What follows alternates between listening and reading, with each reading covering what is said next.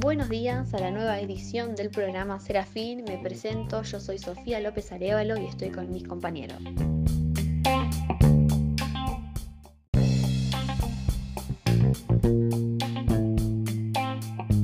Buen día a todos, en este lunes por la mañana soy Nayera Valdomar, me presento y hoy tendremos a unos invitados muy especiales.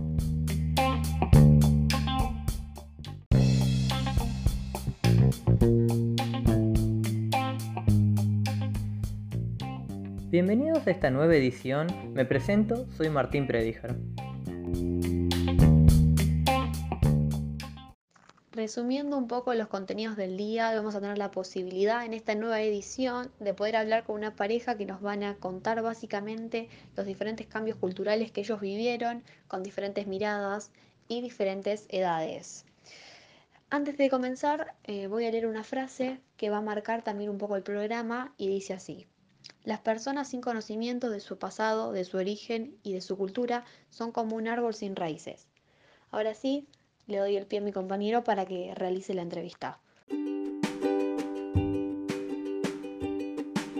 ¿Querés llegar a las personas adecuadas en el momento justo? Anuncia tu negocio en Google Apps para atraer tráfico a tu sitio, obtener más llamados, visitas a tu local y mucho más. Define libremente tu presupuesto y orienta tus anuncios a lugares específicos. Esto permite que tus anuncios aparezcan cuando alguien busque lo que tu empresa ofrece. Las personas entran a Google para encontrar ideas sobre qué hacer, a dónde ir o qué comprar. Google muestra tus anuncios en el momento preciso en el que alguien esté buscando productos o servicios como lo que tú ofreces. Un anuncio oportuno, sea en el teléfono o en la computadora de escritorio, puede convertir a cualquier persona en un valioso cliente. A continuación le realizaremos una entrevista a dos personas, una que tiene aproximadamente 45 años y la otra que está por cumplir los 60.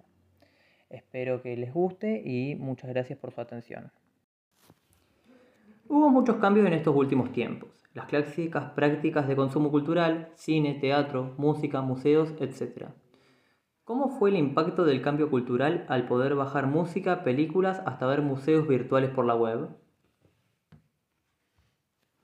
El impacto, eh, eh, realmente eh, hubo cambios importantes. Es decir, yo cuando yo tenía, qué sé yo, 14, 15 años, existía el magazine, que seguramente muchos van a escuchar lo que es un magazine y no saben lo que es, que era lo que era un cassette multiplicado por 10 más o menos. Después vino el cassette, era algo más, algo con cinta pero bueno, tampoco tenía... Y de ahí pasamos al, al CD. El CD era algo, algo más sofisticado. Y, y, de ahí creo que lo, último sería un, un pendrive, lo que sería para escuchar música o lo que sea, ¿no? Y con respecto a plataformas como Netflix o YouTube, ¿cuál sería la opinión? ¿O el contraste que ha visto? Es recontravanzado eso y por supuesto que siempre todo lo que aparece es mejor. Siempre lo que ha aparecido ha sido para mejor. ¿Y vos, Corina, qué, cambios observaste a lo largo de toda tu vida? Y yo conozco del, o sea, de mi época de pequeña, diríamos, y la música que se escuchaba era por radio o por tocadiscos, los famosos discos. yo me olvidé. Los discos, los long play, eso. Yo nací con eso, diríamos. Después, bueno, vino el grabador con los cassettes, lo que te Y bueno, y después de los después de eso el CD y bueno, y lo que está hoy en la actualidad.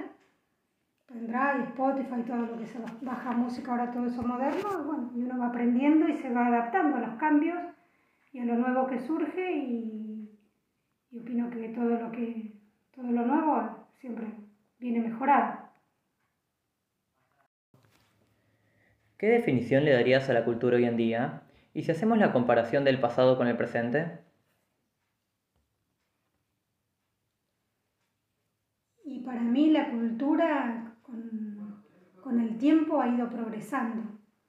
Eh, hay mucho hoy de cultura en general, ya sea de arte, de pintura, de, de todo, se ha progresado mucho, hay mucha variedad, hay mucha variedad, hay mucho crecimiento y bueno, y de ahí está lo que si te puede llegar a gustar o no, o quizás en algunos aspectos o en algunas cosas haya más valores quizás en lo de antes que por ahí no en lo de ahora, pero no en todo, hay que ver en qué, en qué punto se toca, pero ha crecido mucho, ha crecido mucho y, y me parece bueno, hay más variantes, me parece. ¿Y para usted, señor? No, y con respecto al, al- comportamiento de, de- las nuevas generaciones, creo que da la sensación como que deja mucho que desear, porque, pero eso lo ha generado uno.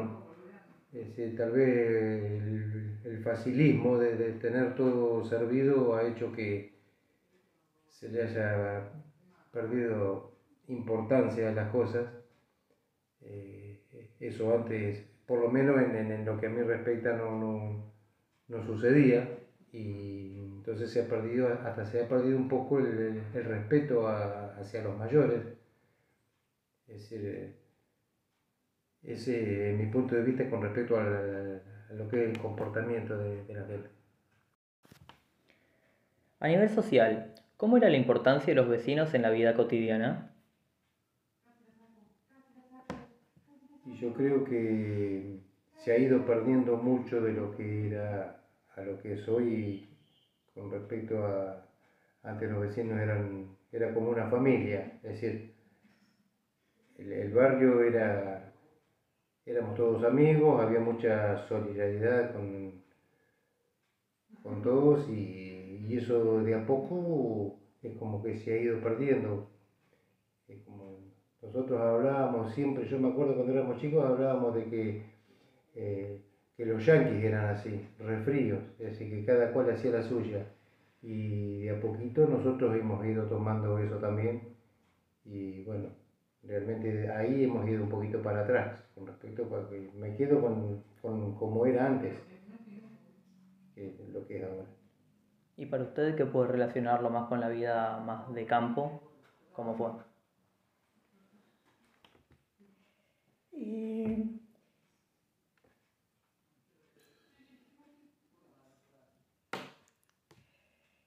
No, yo te podría decir de cuando, de pequeña diríamos, lo que era el barrio, te podría hablar de ahí del barrio, y que lo, ahí los, los vecinos eran, o sea, eran amigos, en la cuadra se conocían todos y la gente era solidaria, o sea, si alguien precisaba algo siempre estaba el vecino ahí dispuesto.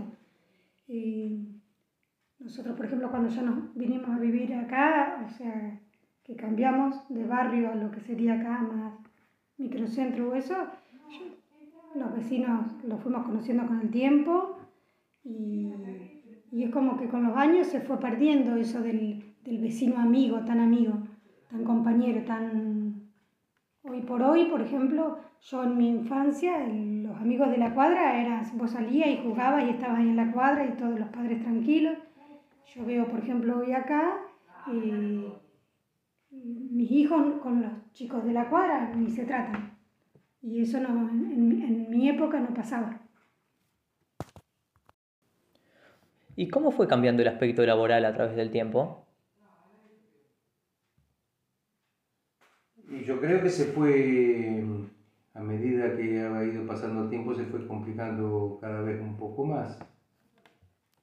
Porque yo recuerdo en la época cuando uno terminaba la escuela, terminaba la secundaria, tenía la opción. O ibas a trabajar o seguías estudiando.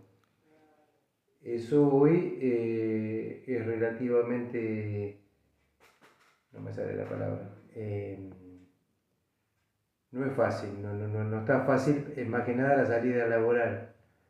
Entonces, eh, porque vos podías conseguir un, un trabajo relativamente importante eh, solamente con haberte recibido en la secundaria.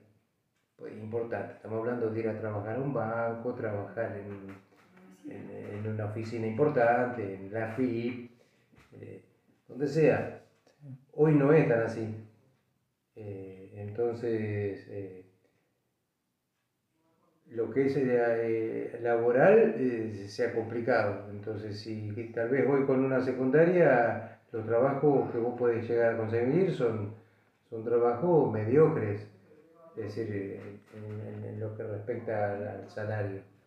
¿Y para usted que hace en su etapa no, no, terminó el secundario, le generó trabas a lo largo de su carrera, el no haber terminado la carrera?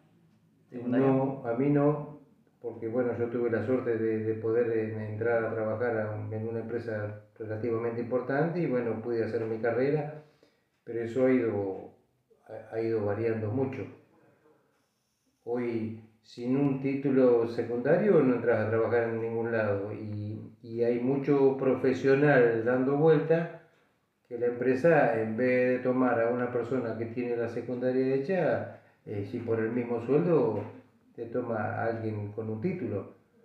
Si vos tenés para tomar una persona que sea contadora o ingeniera o tomar una persona eh, que tenga solamente título secundario, toman al profesional. Entonces como que eso se ha ido trabando un poquito. Y para usted que logró tener un título terciario, ¿cómo, ¿cómo fue que se le abrieron las puertas y las posibilidades? ¿Tuvo más posibilidades que alguien que haya terminado simplemente el título secundario? Y yo tuve posibilidades porque en ese tiempo eh, estaba mucho lo, lo laboral unido al estudio. Y yo mi carrera terciaria fue eso, un, un sistema dual que fue unido trabajo con estudio. Y bueno, y eso me llevó a conseguir un buen trabajo y con eso, con eso ya podías obtener un buen trabajo. Y que hoy es diferente. Hoy necesitas un terciario y más que un terciario, un universitario, te diría yo, o algo de facultad, para obtener un buen trabajo porque, bueno, la demanda laboral es mucha. Y, y hoy un secundario simplemente te sirve para, un comercio. ¿Cuáles eran las salidas de antes? ¿Cómo era el tema de la seguridad en tu barrio y alrededores? Bueno, las salidas en mi época de secundario, por ahí era una época que había recitales, salías al boliche, salías a tomar algo, un café, y, después la vuelta, la típica vuelta al centro, el paseo en el centro, no tanto el parque como hoy, el parque es más, es moderno te diría, se empezó a usar hace unos años el parque, antes no se usaba el parque, y bueno, y tenía libertad de salir, eh, porque dentro de todo había seguridad. Yo me manejaba, manejaba libremente con, con un grupo grande de chicas así, y íbamos y veníamos sola y no precisábamos ni andar en remis ni nada, y viviendo lejos, diríamos, del lugar donde teníamos que venir al centro, al, al, boliche, ponerle, podías volver caminando y eso, y no había peligro, nada, no. ¿Y para usted que por ahí viene de, unos años más antiguos? No, no, no, no cambia, no, no cambia mucho, es decir, nosotros hacíamos salida así a tomar algo, después íbamos al, boliche que, que, no es el horario que manejan hoy, porque tal vez el boliche abría nueve, nueve y media, ya estaba, ya estaba abierto y, y tal vez se extendía hasta 5 o 6 de la mañana. Pero yo veo hoy que los chicos hacen la previa y capaz que el boliche entra, a las 2 de la mañana, es casi a la hora que uno antes se iba, eh, hoy están entrando. Esos cambios no creo que sean positivos porque el horario no tiene nada que ver con, con lo, bien o mal que uno lo puede llegar a pasar y, bueno, se descontrola un poco la misma persona con, haciendo horarios así tan... ¿Observas que hay más descontrol por parte de la juventud en temas de alcohol, drogas, etcétera? Sí, sí, sí, sí, por completo, por completo. Nosotros antes no, no hacíamos más que tomar, te tomaba un, vaso de coca con un poquito de whisky y, nada más que eso.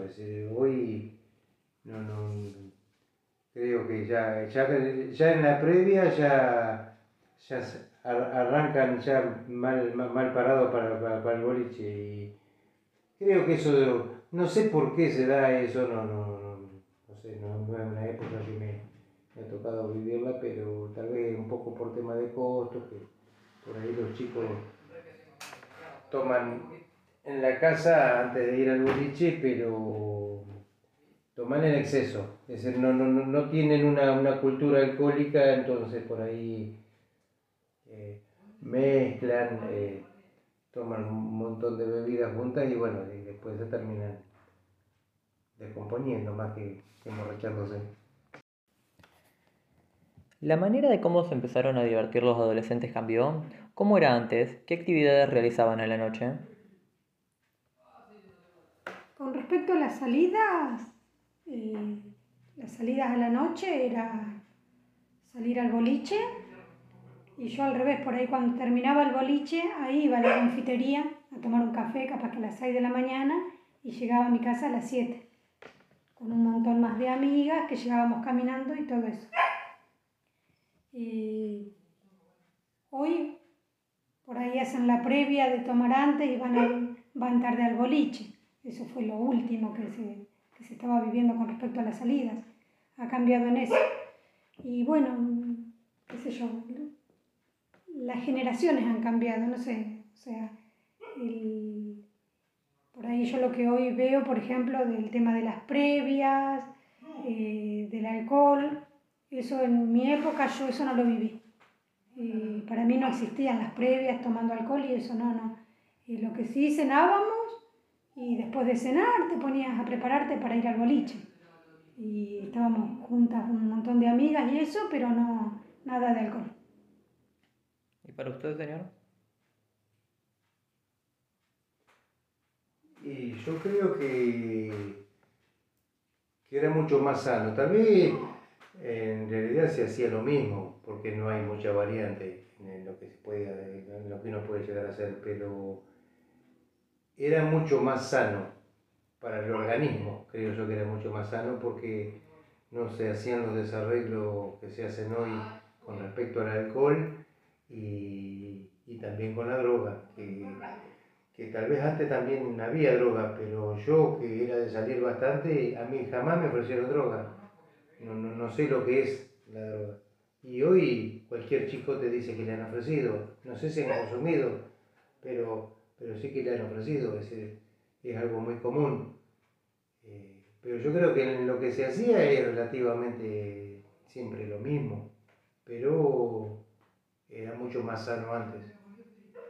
Eh, porque todas esas cosas llevan agresividad y, y hacer cosas que, que por ahí uno no, no, es consciente de lo que hace.